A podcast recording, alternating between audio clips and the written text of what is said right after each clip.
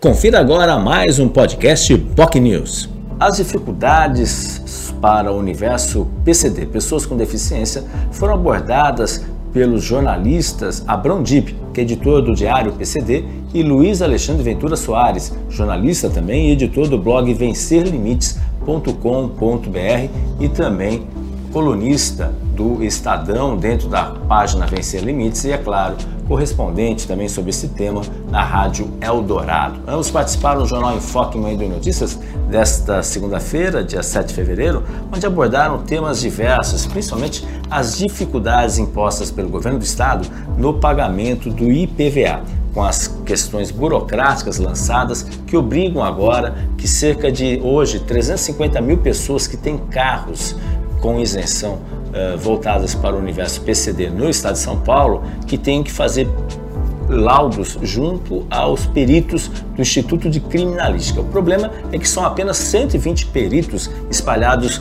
nos 11 polos de atendimento no estado de São Paulo, ou seja, um verdadeiro caos. A gente colocando qualquer conta percebe 350 mil carros para 120 mil peritos. A gente tem uma média aí de quase 3 mil beneficiários para cada perito que vão ter que fazer esse laudo. Isso vale até julho deste ano, ou seja, uma loucura total que o governo do estado está fazendo para prejudicar, obviamente, as pessoas portadoras de deficiência em relação à isenção do IPVA, que é algo de direito, é algo possível por parte das pessoas. Também falamos sobre também a questão dos valores dos carros cada vez mais complexos para quem tem necessidade, quem tem necessidade de isenção de eh, impostos, como, como o próprio IPI, como o próprio ICMS, que hoje fica muito difícil em razão dos aumentos constantes que os veículos estão tendo, em razão também da pandemia. Enfim, esses foram alguns dos assuntos abordados no programa Jornal em Foque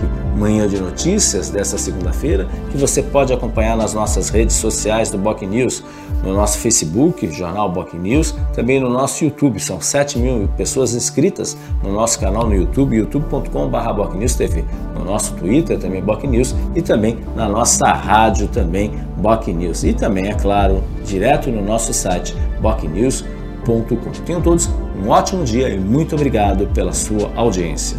Até mais. Você ouviu mais um podcast Boc News.